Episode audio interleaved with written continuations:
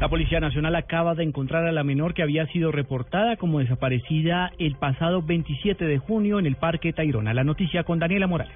Juan Camilo, el general Rodolfo Palomino, director de la Policía Nacional, dijo que la niña en este momento se encuentra bajo observación médica pero estable y con la familia y que presenta algunos signos de deshidratación y desnutrición. Jessica Arias, la niña de 7 años, se encontraba abandonada en un costado de la vía que conduce de Santa Marta a Río Hacha en un regimiento conocido como el Calabazo.